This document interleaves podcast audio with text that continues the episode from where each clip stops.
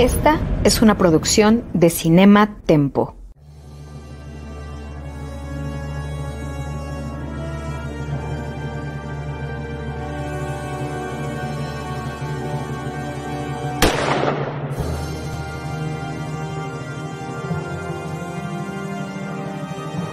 Desde 1962, solo un nombre ha definido la acción, la adrenalina y el espionaje en el cine.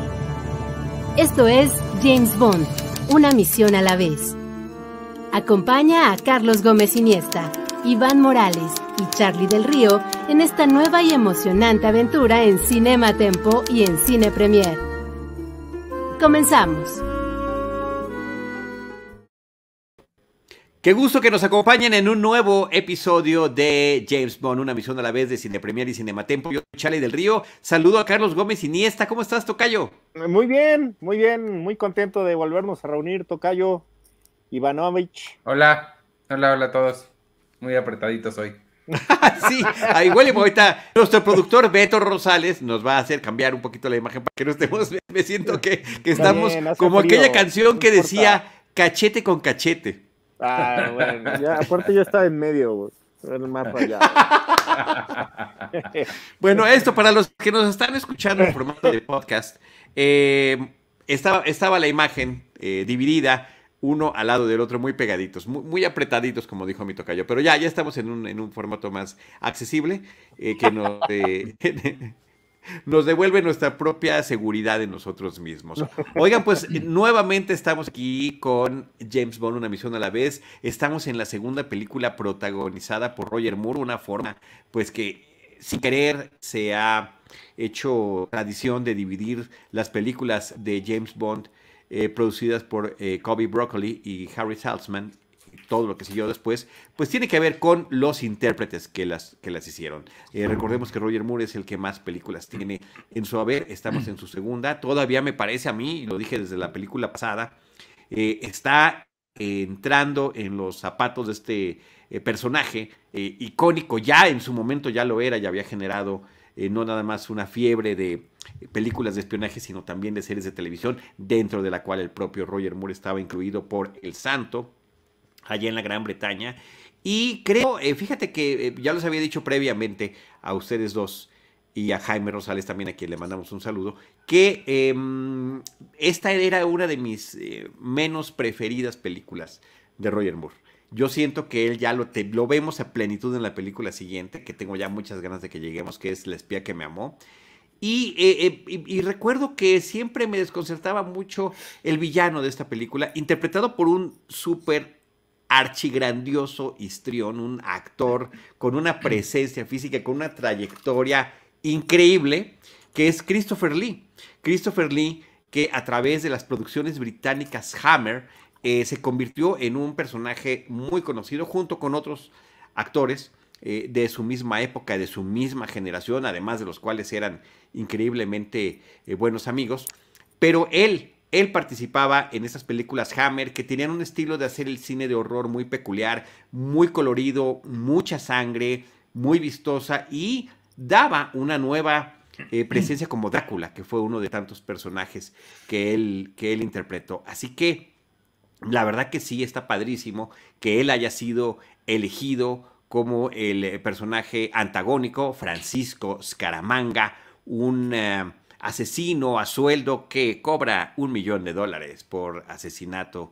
Eh, es, nadie conoce su paradero, nadie sabe cómo luce, mm, no había internet, entonces está complicado la forma en la que lo contrataban, pero pues lo contrataban, lograban contratarlo y él eh, tenía además el sello distinguible de que sus víctimas eran asesinadas con una bala de oro. No una bala, una bala de oro. Muy caras, decía el propio James Bond en algún momento. Pero bueno, después de, ver nuevamente la película. Sí, tiene una, otra característica. ah, tiene otra característica muy peculiar y muy interesante, que es que cuenta con una tercera glándula mamaria en su pecho. Este, un, eh, tercer pezón, ¿no? Ya ves que el propio James Bond, cuando se lo está explicando a su jefe M, tarda en, ¿no? Le tiene que dar como tres sinónimos para que el otro entienda de qué estaba hablando. Este, claro que, también es una muy poco útil característica, el propio Bond lo dice en algún momento. a menos que lo vaya a encontrar, a menos que me lo vaya a encontrar en un eh, strip bar donde él esté en el escenario, pues veo pocas posibilidades de encontrarlo con esa información, Tocayo. Pero, pero es que, o sea, sí es el, el future más o, menos servible de todos los villanos. O sea, no, no tiene ni siquiera como gran impacto en, pues no sé, en la historia, ¿no? Nada. Sí. este, digo, bueno, también si nos ponemos a pensar en Total Recall, tampoco tiene gran, gran impacto esa tercera glándula.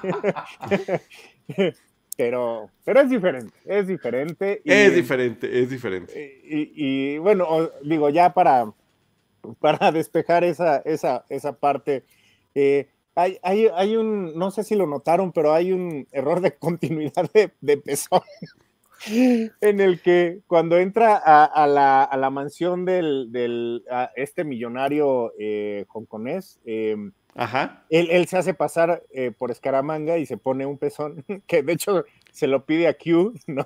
Sí. Y, pero cuando eh, lo golpean y todo, lo dejan inconsciente y cuando despierta ya no, ya no lo tiene. Entonces, pero, pero no es como si lo hayan cachado, o sea, como que todos dicen, ah, pues, ay Dios santo. Sí, bueno, a ver, eh, eh, yo creo que estaba en el lado equivocado porque no sabía. Sí, creo que esa es demasiada información, Beto, muchísimas gracias. Es de información gráfica que sí. Oye, pero, prefiero, prefiero que nos pongas pegaditos otra vez a, ver esa imagen de nuevo. y ya lo hizo. Pues, bueno, gracias. Un momento nada más. Este. Mm, sí, muy curioso, muy, muy peculiar esta característica, eh, pero que, a ver, todos los personajes de la saga de Bond tienen peculiaridades. Entonces, esto es rascarle un poquito más al tema. Y bueno, ahorita nos vamos Rascar a. Rascar era la, la, palabra perfecta. la palabra llevaba, No llevaba tanto tiempo como para que se les hubieran acabado las ideas. No, no, no, pero bueno, esta me parece que no, no, deja de ser interesante. Eh, muy, muy difícil de utilizar, pero interesante. A mí este detalle, como varios otros que, que mencionaré a lo largo de la plática, esta película sí se me hizo que está así a nada de ser una parodia de sí misma. Sí, sí, hubo muchas cosas que eran, no sé si lo estaban haciendo en, burla a la saga misma, pero sí se me hizo como que, como que estaba a nada de, no saber si estaba viendo Austin Powers o, o James sí, Bond. Sí, sí, tienes toda la razón. Eh, es este humor hay, hay, humor voluntario y hay humor involuntario que se ha ido magnificando a lo largo de los años. Eso no tiene duda. La otra parte que me queda a mí como clara, porque lo habíamos platicado con las películas previas, es que creo que los productores seguían con esta obsesión de volver a recuperar el éxito de crítica, de público, de, de impacto que tuvo Goldfinger y querían una y otra vez tratar de regresar a un villano que fuera lo más parecido a Goldfinger y The Man with the Golden Gun pues terminó siendo esta apuesta eh, a, mí me parece todo muy absurdo, pero la estaba viendo en esta última ocasión y dije, eh, me cuesta como mucho trabajo explicarle, por ejemplo, si se lo quisiera explicar a mi hijo una película como Bond, ¿por qué todo es tan absurdo? pero justamente que todo sea tan ridículamente absurdo e inverosímil es parte del DNA de las películas de James Bond, particularmente de estas que son todavía clásicas, todavía la época de, de Roger Moore la podemos considerar como clásica donde las pistas son ínfimas. Em, bueno, vamos a hablar primero, perdón, para irnos como más o menos lo hacemos casi siempre. Tenemos la secuencia previa a los créditos. Una vez más, como ya había sucedido previamente, no aparece James Bond. A, mí son las que menos me atraen cuando uno lo que, lo que quiere ver es la mini aventura de Bond, donde va a salir bien librado o no, porque en algunas no lo hace, pero que terminan siendo muy entretenidas, que son como cortometrajes. Es como ir a ver una película de Pixar y dices, bueno, tengo que ver el, cortometraje previo para, para, tener la experiencia completa. Aquí sucede lo mismo. Y este, esta escena, eh, precréditos, esta secuencia, tiene que ver con Escaramanga. Lo vemos en su isla privada, lo vemos en su mansión, lo vemos con su mujer, que está interpretada por Maud Adams, esta eh, eh, actriz que regresaría a la saga de Bond en otro personaje como la, la de Octopussy. Es una presencia divina, me parece que en pantalla. Y también vemos a su ayudante, Nick Knack, interpretado por Hervé Chase.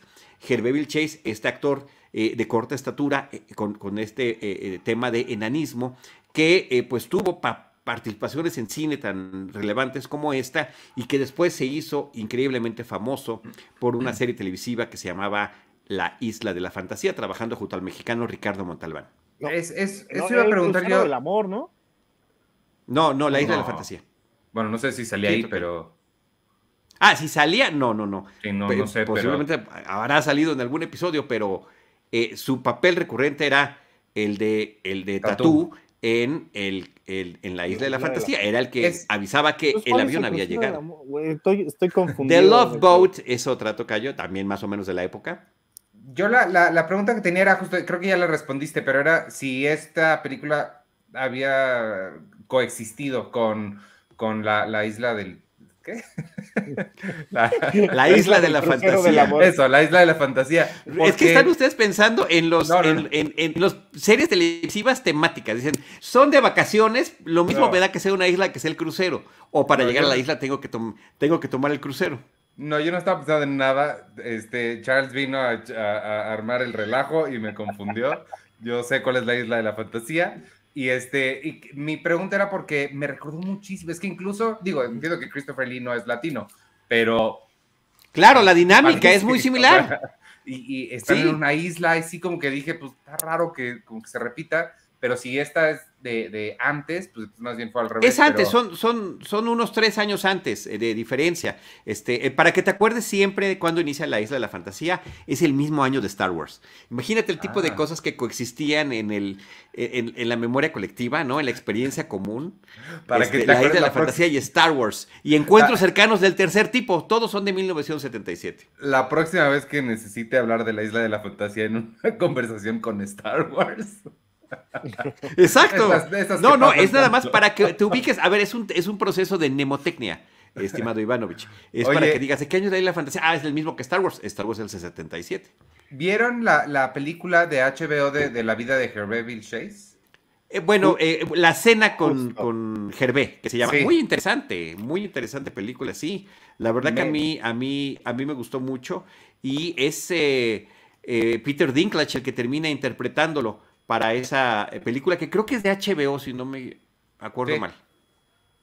Pero sí, pero sí eh, creo que es eh, interesante que, ah, ah, o sea, esta película fue la que le dio la oportunidad de poder trabajar de, actor, ¿no? Este, antes de eso sí había hecho algunos personajes, pero él era sumamente pobre, o sea, él vivía en un en, su coche, este, y, fue por unas de estas eh, eh, películas que, lo llevaron, y obviamente pues por las características que tiene, que además eh, creo que aquí ah, estamos también frente a una de las películas más políticamente incorrectas, ¿no? O sea, recordemos que aquí lo están llamando todo el tiempo midget, y es un término que ya no se puede usar en estos días. Eh, sí, sí, completamente despectivo. Y, y, lo usan de esa forma, ¿no? Eh, me llama mucho la atención, por ejemplo, que dicen aquí que es, un gran cocinero y entonces ves la cocina y es una, una cocina hecha a su tamaño, ¿no? Sin embargo, todo lo demás, todas las partes de, eh, de, la, de la casa esta como de, pues no sé, como de la risa, todo es para adultos, no sé, como que hay una relación rara también con, con este personaje que obviamente tiene que acoplarse a, pues, a la historia y a los, a los sets y a ser el sidekick de, pues, de Scaramanga, Sí, sí, pero insisto yo, creo que esa dinámica termina funcionando muy bien y de alguna manera, posiblemente involuntaria, termina replicándose de otra manera muy distinta, porque el personaje del señor Rourke, interpretado por el mexicano Ricardo Montalbán, pues era eh, increíblemente benévola y llevaban una relación ahí de amistad muy cercana, al menos eso es lo que aparentaba en, en, en, este, en la serie. Y por cierto, que en la película que menciona Ivanovich, mi cena con Gervé, eh, quien interpreta a, a Ricardo Montalbán es Andy García. Y se ve que tenían este problema de, de, egos y de no quién se presentaba o no, porque el programa llegó a ser increíblemente exitoso y también recordemos, digo, valga la, aclaración y la observación, la vida de Hervé Chase, así como empezó de manera triste, pues termina todavía más triste y trágica porque él, él, comete suicidio. ¿no? Y deja una nota diciendo es que ya para mí no hay chamba, no, puedo, no, no, no, hay más que hacer, pero sí vivió la fama y vivió también muchos excesos. Sí, sí y cosas raras. Sí, sí. Sí, yo creo que él también se asumió como, híjole, como, como alguien raro, ¿no? Este, incluso eh, en, en, los como víctima. Pues no sé si tan como, como víctima, Tocayo, porque sí muchas de las mujeres que coincidieron con él en la, en la filmación hablan de que era un personaje que estaba continuamente como eh, mandándoles flores, dejándoles cartas debajo de la, de la puerta, eh, ahora sí que pues, pues, echándoles flores, ¿no? O sea, si era alguien eh, pues que, que, intentaba seducir, ¿no? Este, y digo, no, sé, a lo mejor en, este, en esta época sería diferente y se vería eso mal. Eh, en, en, la época en que estas mujeres contestan las entrevistas, pues lo toman como algo de, ay, o sea, qué buena onda, ¿no? Nos echaba, nos daba flores y, nos daba cartitas, pero, pero sí, sí había algo eh, en, él que, pues vaya, eh, por, su fama en la isla de la fantasía quizá eh, se nos hacía, como tú dices, como muy buena onda y muy bonito el personaje, pero sí tenía definitivamente su, parte oscura, ¿no? Sí. Sí, sí, sí, sin duda. Pues bueno, en, esta escena inicial, eh, lo que vemos es esta vida de lujo que va llevando Scaramanga con, con eh, la mujer interpretada por Maud Adams, con Hervé Vilchase como Nick Nack atendiéndolo. Vemos que llega un, un gángster, evidentemente, que además lo reconocemos de una película previa. Sí, eso está bien padre. y está con su look de gángster. Y además lo meten en un ambiente de feria gangsteril, porque dentro de su mansión tiene una serie de, recreación de juegos de feria extraños, Casa de los Espejos, luces y colores, música de carnaval inclusive. Y aquí me gusta, por cierto, que desde antes de que escuchemos el tema principal, como la canción ya eh, tal y como aparece en los créditos que están a punto de iniciar, escuchamos un par de versiones previas de la melodía este, una justamente con versión de carnaval y la otra como de Charleston, como de los 20, justamente cuando entra a ese salón donde inclusive hay em, figuras de cera de Al Capone y de otro tipo de gángsters. Y bueno, lo que vemos es que Escaramanga le pide a Nick Nack que sin avisarle le contrate a alguien que intente asesinarlo para que él siga entrenándose y superándose, ¿no? Entonces vuelve, ya sabes, el juego del gato y el ratón termina, por supuesto, venciendo con una maniobra muy divertida de Scaramanga. Eh, tiene que llegar a su pistola que está en el centro de un salón. Hay unas escaleras en las que aprieta un botón y se vuelve pues como rampita, como resbaladilla esta, estas escaleras y él se desliza con sus pies parados de pie como si estuviera patinando. Toma la pistola y da un certero tiro en la frente, que es además, como veremos más adelante, su sello para acabar con sus víctimas. Y después, pues ya le aplaude eh, Nick Nack. Eh, Nick Nack recupera el dinero que le había pagado al gángster. Y al, por último, para que no nos quedemos con la impresión de que no vimos a, Bond, hay una eh, figura de cera de James Bond con la pose de la, de, la pose inicial, la, del, la del, cañón de la pistola. Y, con, y con, con, una mano apuntada y con otra levantado. Y bueno, de una serie de disparos le tira todos los dedos de la mano que tiene levantada para que veamos también el tipo de precisión que tiene. Este juego de ver a Bond y no verlo, de que esté y no esté en la secuencia previa, pues se remite inclusive tan lejos como, como la segunda película de Sean Connery, cuando aparentemente lo están asesinando y finalmente era una máscara de James Bond que traía uno de los, de, los villanos en, aquella película de Desde Rusia con Amor, From Russia with Love. Oye, ¿qué, rostro el, de, este actor, ¿no? El del, mm, de Mark Lawrence, güey, del, personaje que matan, este, del que sí, efectivamente habíamos visto antes en, este, en Los Diamantes son Eternos, ¿no? Eh, Allá en Las Vegas, justamente. Exactamente. Entonces, es, o sea, creo que es la, primera vez que vemos, más allá de los personajes comunes, que empezamos a ver como personajes que salieron en otras, empiezan a aparecer aquí, ¿no? Entonces, pero vaya, creo que ni siquiera son, eh, o sea, ni siquiera eso le agrega como atractivo a la película. Estoy contigo, eh, Tocaya, creo que es una de las más desafortunadas. Sí. Eh, que incluso eh, no le fue bien en taquilla y que esta sí fue la que puso en crisis a, a pues a, a y a, pues a los productores, a Salzman, ¿no? Este, para continuar James Bond. Este, después de, esta, no es hasta, me parece hasta 1977 que, que eh, retoman, ¿no? Este, son tres años y estaban haciendo una tras otra, una tras otra, una tras otra. Entonces, claro.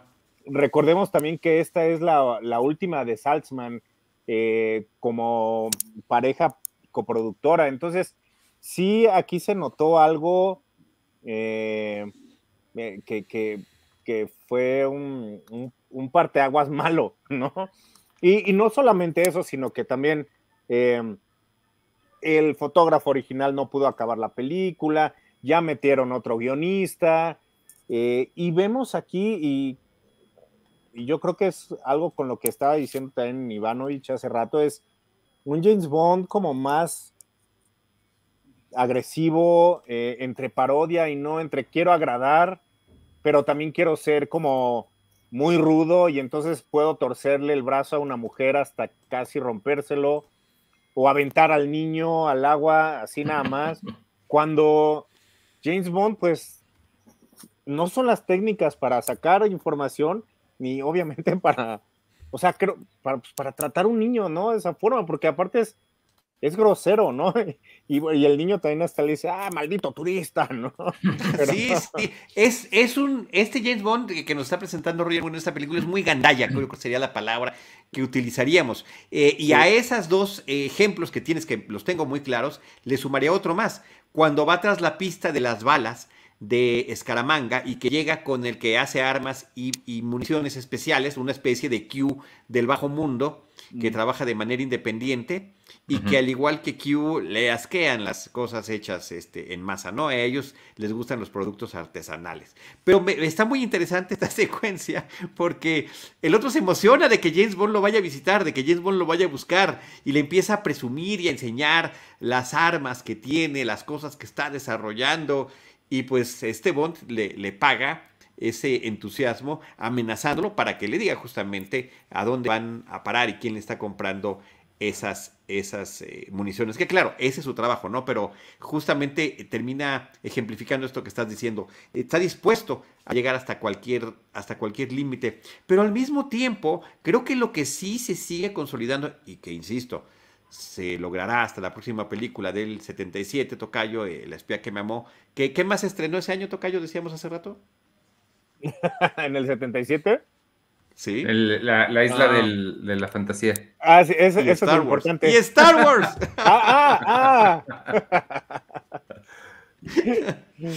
este, eh, lo que sí desarrolla es su encanto. Me parece que a pesar de estos momentos, lo encuentro muy encantador y muy simpático a la hora de decir los one-liners, estas líneas que, con las que terminan algunas secuencias para ser divertido y ya también en un uso muy... Em, muy dominado de ah. la ceja. Del, no, cada vez que está diciendo algo la ceja, eh, vaya, palidece la pobre de Rock porque nada más tiene un movimiento de ceja que, le ha funcionado muy bien en su trayectoria eh, a Wayne Johnson, pero Roger Moore era, o sea, sus cejas hablaban, o sea, tenían una vida propia y, le servía como parte de su encanto. Esta, em, ¿quién dirigió esta? Guy Hamilton. Guy Hamilton, sí. Ah, es que yo el problema que le noté no es en, Roger Moore ni en ninguno de los actores. Creo que todos los actores están muy bien y hacen bien su papel. Creo que, como dices, Roger Moore se está encontrando y va, está en el buen camino, está en el camino que eventualmente lo llevará a realmente ser, ¿no? Em, yo le vi un problema grande a esta película de dirección, como que las motivaciones que tiene la gente, la forma en la que actúan y la representan. Sí, la, puesta en escena, la vi, la noté rara. Una de estas cosas es todo lo que acaban de mencionar de, cómo trata eh, este James Bond a la gente y también en general cómo trata la película a los personajes femeninos que entendemos que James Bond siempre son sexualizan, sexualizadas y eso no, no, lo vamos a, a, criticar, pero particularmente en esta lo sentí agresivo con, con, con, las mujeres, o sea, no, no, no solo objetivizarlas, que es lo que esperamos o sabemos que va a suceder, pero agresivo, o sea, como no solo cuando le lastima el brazo, sino cuando está paradita esperando la, la, la muchacha está de traje de baño por alguna razón, y el otro, el, el, que es como de sistemas y de seguridad, se le queda viendo de una forma muy amenazante, así agresivo lo noté. Sí, tienes toda la razón, esa escena también es, es fuerte, güey, o sea, es, o sea, sabes que algo malo le va a pasar a ella, porque él, o sea, le está echando una mirada, una mirada, pero así lasciva o fuerte, ¿no? Eh, sí. Sí, sí, sí, sí, estoy de acuerdo. Y creo que esos son temas de dirección, no, no, no, de la historia ni de los actores. Entonces por eso pensé que tal vez sería un director que no había hecho, no sé, como que quién sabe dónde lo habían sacado, pero no. No, pues es el mismo que dije Goldfinger, ni más ni menos. Y, no, y Vivi deja morir, los diamantes son para siempre. Em, ya tenía todo el, el know-how, sin duda alguna. Y, y, creo que ese know-how se nota en otras cosas. Posiblemente falla en eso que estás diciendo, pero creo que es una película como más sencilla de seguir, más eficiente en términos de, de, lo que nos quiere contar, como que es de las primeras veces que entendemos bien a dónde va la trama, ¿no? Pues suena como, digo, me acuerdo yo de, de Birdman, la caricatura, y de Halcón 7, que era su jefe, que le daba pistas muy vagas para encontrar algo, pero que de alguna manera le servían. Aquí es, oye, este Escaramanga te quiere matar. Bueno, ¿quién mató a Escaramanga? Pues mató al 002. ¿Dónde murió? Murió acá, vamos para allá. Ah, ya encontré la bala y entonces tengo que ir a ver, eh, a, llevarla al laboratorio de Q para que me digan dónde se hizo la bala. Ya que sé dónde está la bala, entonces hay que ir a ver quién la va a comprar y así, como que los pasos son entendibles. hay otras películas que no entiendes ni qué está pasando ni por qué está cambiando de ciudad a cada momento. Y aquí como que sí hay una guía mucho más clara de esa. Y la otra tiene que ver con el diseño de producción que me parece que es mucho más discreto que en otras ocasiones.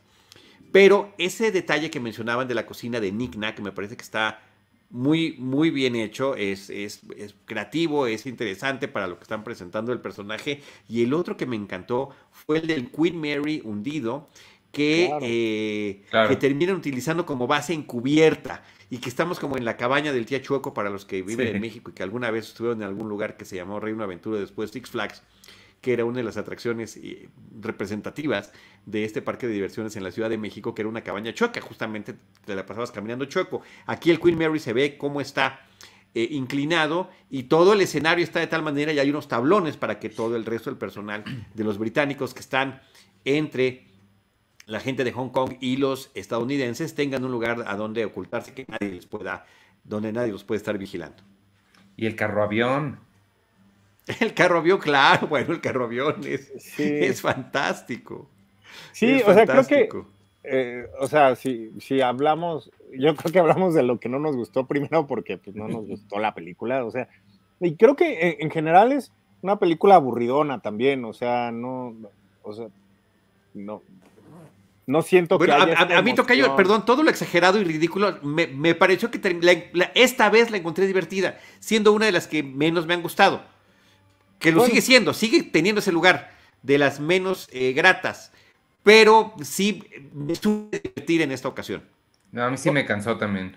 Sí, sí, a mí también, o sea, porque me, creo que porque me caía mal, entonces decía, ay, ahora vas a hacer, ¿no? O, ay, ahora le pegas cachetadas a esta chava, no sé, ¿no?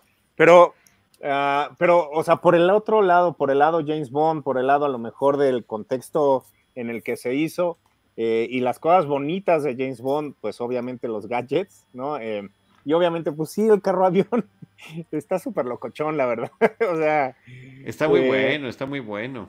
Pero, pero además ahí, pues previo a eso, este, pues tenemos también una, una, una, una persecución que está interesante, que, que es, son stunts difíciles de hacer desde que el coche sale de la agencia rompiendo el vidrio y lo que dicen ahí es que estás viendo una persecución de James Bond en una isla súper pequeña, entonces prácticamente todos los coches de la isla estaban en esa persecución o en esa avenida y, y no todos sabían que se estaba filmando.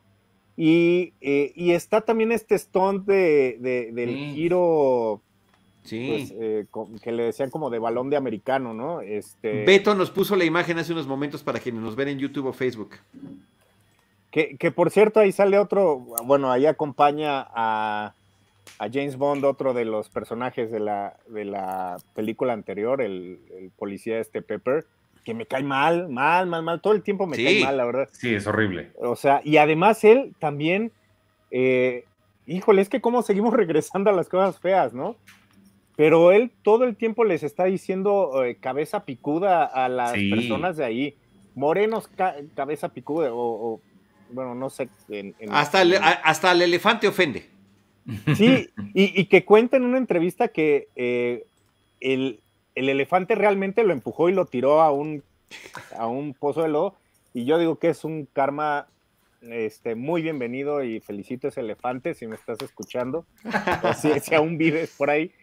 Pero, pero, ah, qué, qué, qué, ah, qué- qué necesidad ponerlo. No sé si era parte de esta conexión con, con Estados Unidos que querían hacer. Sí. Eh, pero, pero bueno, voy a tratar de regresar un poquito a, a lo bueno. Entonces, este, este salto, pues, un salto que solamente eh, una persona en el mundo lo podía hacer. Eh, lo, lo fueron a traer de Estados Unidos y lo logró. Eh, y creo que, pues, eso, ese es el tipo de cosas de, de James Bond. Ahora, la, la pistola de oro, eh, no, no, sé, no sé qué tan original era en su tiempo, pero ahorita la siento como ñoña, ¿no? O sea, Súper, súper, súper, súper archi recontra megalloña.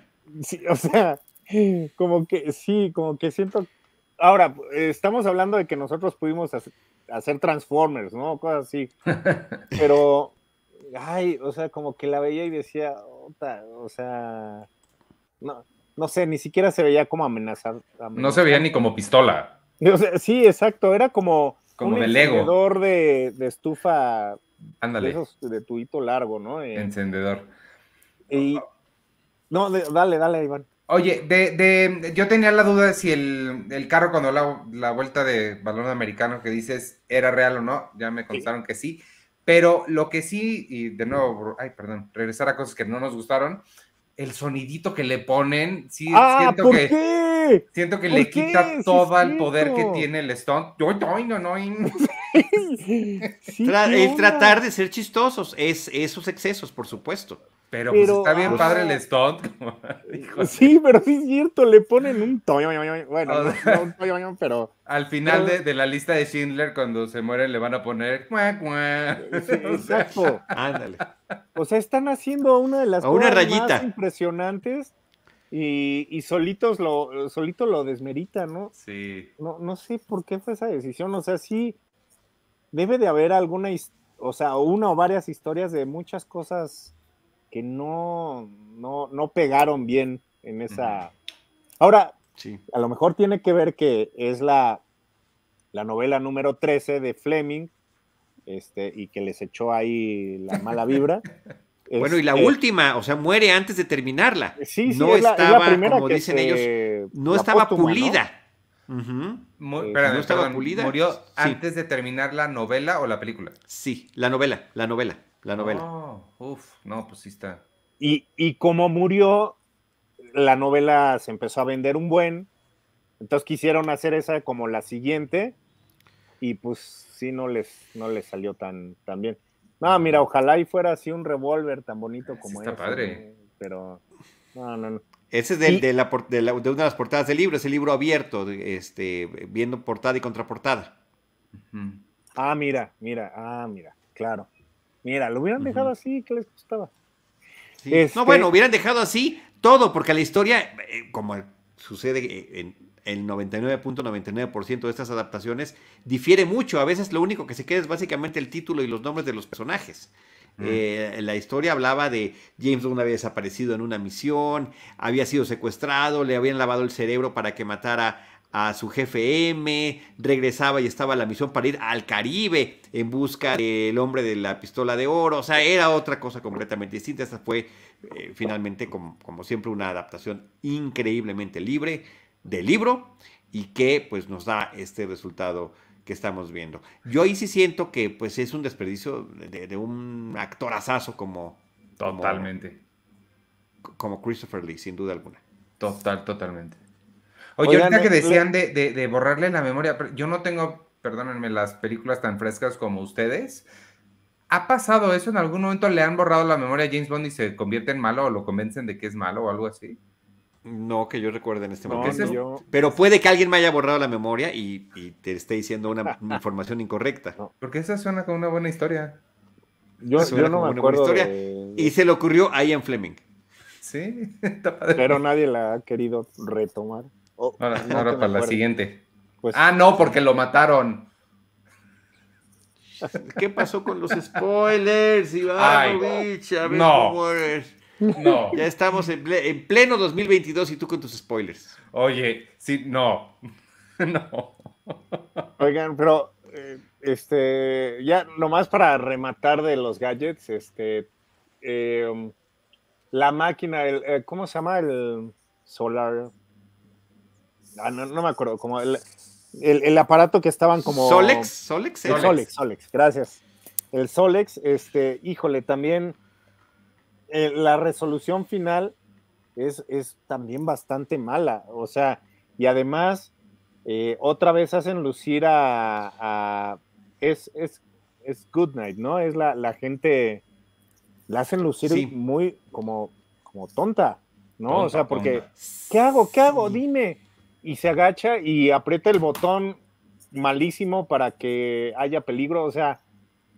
Eh, ay, híjole, eh, y, además el Solex así estuvo rolándose por todas partes y además no era tan importante, o sea, en, una máquina enorme, o sea, que nada más le faltaba esa pieza para funcionar, o sea, sí, también, o sea, estábamos hablando ya de 1974 y, oigan, ya, ya, ya la gente, ya había ya estaba viviendo otras cosas, ¿no? O sea, ya, ya había pasado, no sé, 2001, Odisea en el espacio, o sea, ya, naranja mecánica, o sea, ya, ya estábamos como en otras cosas, porque creo que es parte de lo, de lo que pues hace que, que no se quiera, ¿no? Y sobre todo, eh, también ese sería un desperdicio más, la presencia de Britt Ekland en ese papel de Miss Goodnight, esta actriz sueca que ya había tenido toda una trayectoria en diferentes filmes, eh, incluyendo la película Get Carter, y que eh, pues integra, era todo un sex símbolo además de la época, y se integra a esta película con este personaje sí lastimosamente poco agraciado. Ella eh, había incluso eh, entre sus parejas estuvo eh, Peter Sellers, se casó con él en el 64, en el 64, en el 68. Hay una película también de HBO que se hizo hace algunos años que se llama La vida y muerte de Peter Sellers, donde Geoffrey Rush lo interpreta ah, y Charlize Theron la hace de Britt Eklund para platicar sobre su relación. Stanley Tucci aparece como, eh, hablando ahorita que dijiste de, de 2001 sea el espacio, aparece de Kubrick. Está muy interesante la película y creo que sí vale la pena. Son de esas que no sé, la verdad no he revisado si sí siguen el catálogo de HBO, porque luego, aunque sean producciones originales, por alguna extraña razón, no están, que es algo que nunca he terminado de entender. Pero eh, creo que sería un buen complemento, ver qué, qué pasaba con Britt Eklund, qué pasaba también por la mente de Peter Sellers. Este, es, es una película interesante. ¿Cómo dijiste que se llamaba? The Life and Death of Peter Sellers.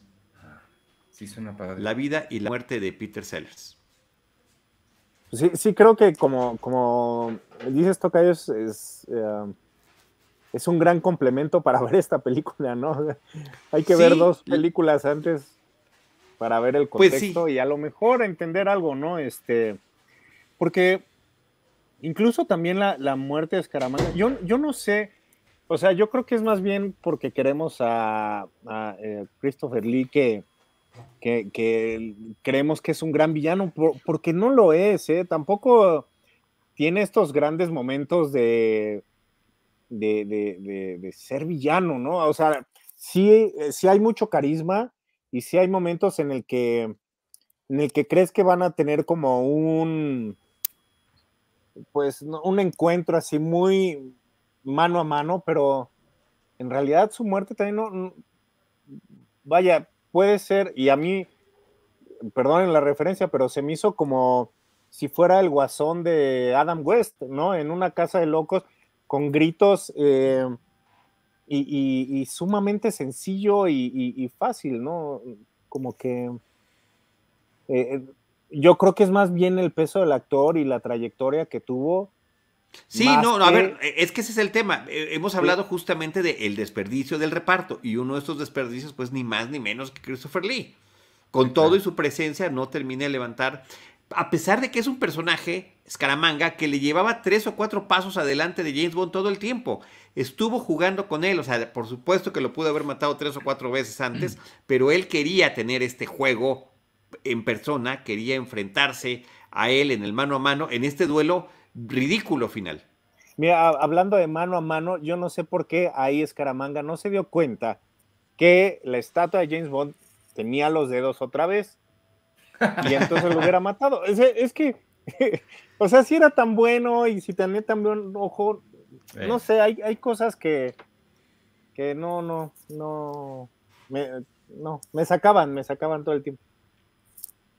Oye, Eduardo Peña, locutor, nos está poniendo aquí un dato. Dice, durante la filmación en la isla Pang Nang Bai, en Tailandia, hoy conocida como la isla de James Bond, el equipo de producción se desplazaba en helicóptero y no en barco, ya que la zona estaba llena de piratas. Eh, gracias, Eduardo. Qué, gusto que nos estés acompañando.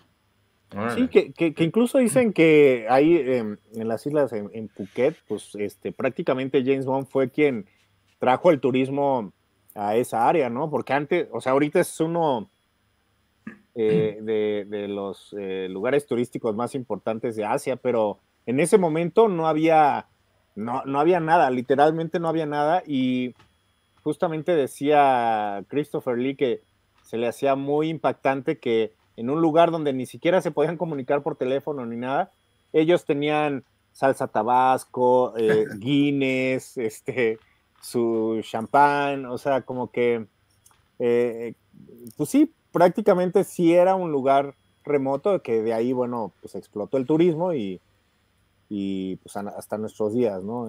recordemos que Phuket fue prácticamente borrada del mapa eh, con el tsunami que sufrió Indonesia, pero los complejos turísticos, pues bueno, han sabido salir adelante. Esta playa con, el, con la piedra esa muy, muy icónica, em, ¿dónde la hemos vuelto a ver? ¿Se acuerdan? No, no, yo no sé. Bueno, eh, yo me acuerdo de, Indochina y no sé a lo mejor eh, si este, esta película con Catherine Deneuve, pero también no estoy seguro, pero puede ser que en la playa. Este... Mm. La, playa de la playa no es, o sea, la mera mera, pero no sé si salga en algún otro momento. Sí, exacto, sí, sí, en otro momento. Pero no estoy seguro pero lo podemos buscar. Tienes tu micrófono apagado, Charlie. Siempre lo podremos investigar, siempre lo podemos investigar. Oigan, eh, la canción, creo que hay que hablar de la canción, ah, porque es de, es de eh, mira, a mí también, también, también me gusta, también me parece divertida, pero se me hace que es la más ñoña de todos, porque además describe, ¿no? Sí, Al hombre de la pistola de oro cobra un millón de dólares por tiro. No, o sea, como te dice todo lo que está haciendo la película. Sí. Y también como con un, como con un albur medio, medio, medio sonso, ¿no? Y, este asunto que hay, em, estas insinuaciones extrañas, eh, eh, corporales, eh, que, vemos después a lo largo de la película, ¿no? Cuando muy torpemente Scaramanga está poniéndole en el rostro la pistola dorada al personaje de Maud Adams, o a James Bond cuando está coqueteando con la belly dancer para quitarle la bala de oro que tiene y le pone la, ella misma le pone la mano en la pompis, o cuando está con el luchador de sumo y, le hace al, de sumo japonés, le hace calzón chino este, para poder zafarse de ahí y le apachurra las pompis para poder eh, eh, ejercer algún tipo de presión, ¿no? Como que así cosas muy, muy extrañas que, que sí me hicieron estremecerme un poquito. La, otra que yo pondría en esa categoría como de humor raro eh, de, corporal, este, el nombre de la de, una de las chicas japonesas. Claro. es, Chumi. Chumi. Chumi, que, o sea, eso sí, no, no, o sea, no, nada, les puse ahí la imagen de Austin Powers donde tiene un personaje que se llama Fuck Me, o sea, sí se me hizo, son de esas cositas que sí digo, no, o sea, está a nada de ser parodia de sí mismo. Sí, sí, sí, sí, sí, sí.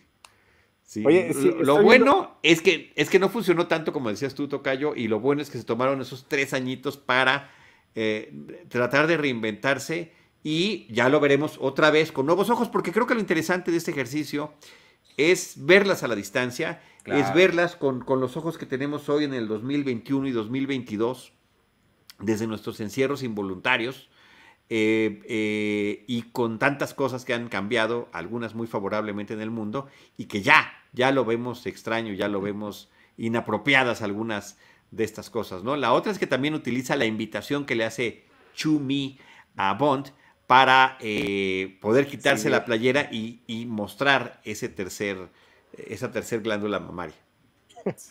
Oye, eh, eh, estoy viendo lo de lo de las playas de Phuket. Y sí, una es, es la playa de Danny Boy. Bridget Jones. Ah. Este, la, esta de Heaven on Earth de Oliver Stone. La de Cutthroat eh, Island, que es, se supone que es el flip más grande de la historia de los blockbusters. Y Tomorrow Never Dies también está. Ah, regresaría. Regresaría este, en 1997, la película número 18 de James Bond. Y bueno, ahí hay otras. Ah, bueno, incluida la que, lo que decíamos un poquito de lo imposible, que habla de, de pues, eh, del tsunami, ¿no? Que tengo una película eh, rudísima. Seguramente ahí es donde la, vi hace poquito, porque acabo de ver hace muy poco Lo Imposible. Seguramente ah. por eso lo tengo fresco. Este, mm, ah, no, no, no, no iba a decir nada, no sé por qué empecé una oración.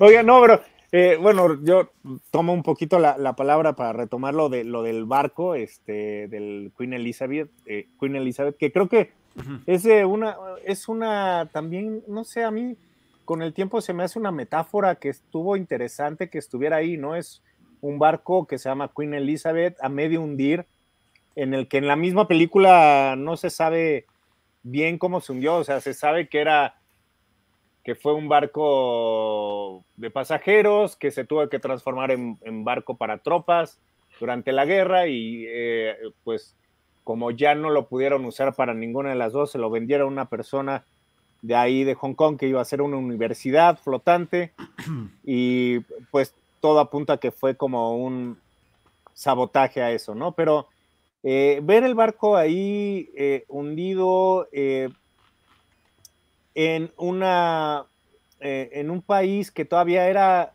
colonia inglesa, que Hong Kong, recordemos que hasta el 97 le, regresan a China Hong Kong.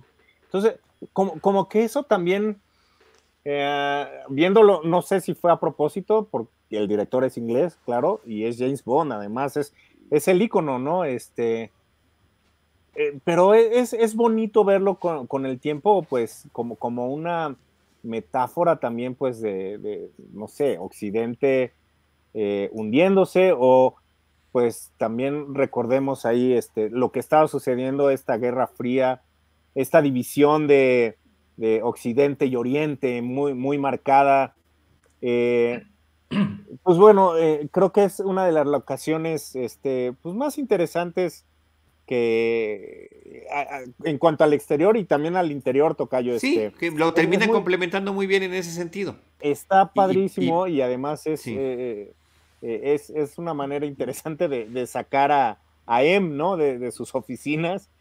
Y, y, una vez en ese momento, pues siguen siendo un protectorado inglés, o sea, sigue siendo un territorio inglés, ¿no? Nada más que tener sus oficinas ahí, pues es, es desconcertante, ¿no?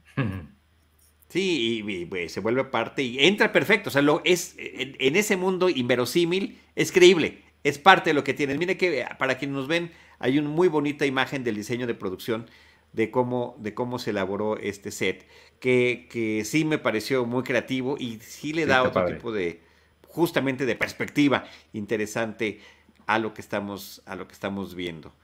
Pues, eh, pues ahí está, yo creo que ahí podemos dejar estos comentarios, eh, porque seguiría, podríamos seguirnos burlando otra media hora de todas las cosas que, que, no nos latieron, pero yo creo que sí, lo que, lo que podemos decir es eh, recordar un poquito la trayectoria de, este actor Christopher Lee. Él, murió en el 2015 a los 93 años y con esta carrera increíblemente grande. Eh, ahí está todo este trabajo en las producciones de la Hammer 50, 60, con Peter Cushing, su gran amigo, con quien compartió a veces personaje en algunas, podían salir en la misma película como amigos, como enemigos, o podían hacer en películas distintas el mismo personaje. Los dos fueron Sherlock Holmes, por ejemplo, ¿no? Eh, después eh, su, su, paso hacia otro tipo de producciones como esta, estaría en El Señor de los Anillos, estaría trabajando Tim Burton también, lo rescataría a lo largo de varias películas, El jinete sin cabeza, en Willy Wonka, eh, además con papeles pequeñitos en El jinete sin cabeza, es un juez así, que es tremendo, en, en, eh, Willy Wonka, es el papá de Willy Wonka que lo obligaba a utilizar esos frenos tremendos en alguno de los flashbacks que tiene el personaje de Johnny Depp. Eh, después estaría pues como su personaje de, de, Count Dooku, el conde Dooku, en las películas de Star Wars, en las precuelas, eh, haciendo clara una evidente referencia a conde Dooku a conde Drácula que ya había hecho previamente, y pues en las adaptaciones del Señor de los Anillos. Entonces, eh, entre los cientos de créditos que tiene el señor en su trayectoria, y entre ellos, pues uno de estos es justamente en The Man with the Golden Gun. Oigan, eh, voy a decir algo y, es con muchísimo respeto, pero eh, siempre que veo a Christopher Lee me recuerda a nuestro amigo este, Antonio Camarillo. Este, no, no, no sé si por su fisionomía o porque el mismo Antonio. O por el gusto por el terror. por el terror. Pero, y, luego, bueno, lo recuerdo con el, su colita, así como todo el pelo relamido. Entonces, eh, no sé, es como una. Una conexión mental que tienes ahí con él. Bueno, un gran saludo a Antonio Camarillo. Exactamente, ese era el pretexto que quería utilizar este, pues, para mandarle un buen saludo al, buen Antonio, que hace mucho no veo. Oigan, y revisemos si están ahí en HBO Max estas películas que, pueden verse como una conexión extra. Eh, producciones ambas de HBO, mi, cena con Gervé eh, que se supone ocurre justamente en la noche que él termina suicidándose con Peter Dinklage, o la de La vida y muerte de Peter Sellers eh, con Geoffrey Rush y, y, que estamos mencionando, donde también aparece Britt Eklund. La de, la de Peter Sellers sí la busqué rápido, nada más le busqué con Peter Sellers y no me apareció. No sé si esté tal vez con uh. otro nombre o algo. Este, no, no, pues ese, es el nombre de la película. qué pena. La de Hervey no la busqué, pero pues ojalá, ojalá que existe. Y luego está en los lugares menos imaginados, ¿eh? Por ejemplo, el otro día hablaba yo de una eh, que, se llama Fatherland, una película original de HBO de hace muchos años con Roger Howard, que imaginaba qué hubiera pasado si Alemania hubiera ganado la Segunda Guerra Mundial. Y alguien me mandó en, redes este, el link a la película en YouTube y está impecable. Ahí ah. está disponible en en, YouTube. Entonces, bueno, eh, no solamente podemos buscar en las plataformas, también a veces en YouTube podemos encontrar una que otra sorpresa. Oye, un comentario final antes de, despedirnos, ya no, es de, esta película en particular, pero es medio relevante. ¿Vieron los comerciales del, Super Bowl y específicamente el de Austin Powers? Yo no. No. Oh, vétanse a YouTube, véanlo y luego me dicen qué pensar. y luego lo comentamos. qué cañón. y, yo vi Vi el de Sopranos, que me emocionó mucho. Sí, el de Sopranos estuvo padre. Yo no, vi este ni uno solo. A ese tamaño llega mi versión de los deportes, que bueno, no les veo nada de malo, pero simplemente no me entretienen. Sí, yo no, por supuesto que el juego no lo vi. Vi que había regresado Austin Powers y este, AJ y Meadow y me fui a ver esos dos. Claro. Ok, ok, ok, ok. ¿Algún otro comentario, compañeros? No. Eh, no, no, no, nada más un placer estar reunidos como cada 15 días, muchachos. Este, y, y juntitos en el mismo cuadro. Yo creo que le pedimos a Beto que nos vamos a despedir así, para que Va, va. eh, quienes nos ven en video puedan ver esa, esa emotiva imagen en la que estamos, como siempre, más unidos que nunca en este podcast que se llama. Así. Te encanta estar en medio, ¿verdad, Tocayo? Como James- Brady Bunch. James no, Bond, es así. una misión a la vez. Ándale, Lo, que sí podemos es darnos un cabezazo. sí. Muchísimas gracias a todos los que nos han acompañado. James Bond, una misión a la vez en Cine Premier, Cinematengo, producción de Beto Rosales. Saludos a Jaime Rosales, Carlos Gómez Iniesta, arroba C Iniesta, Iván Ivanovich Morales, arroba Iván Morales y un servidor Charlie del Río, arroba Charlie del Río. Pues los esperamos en nuestra próxima misión. Adiós. Hasta pronto.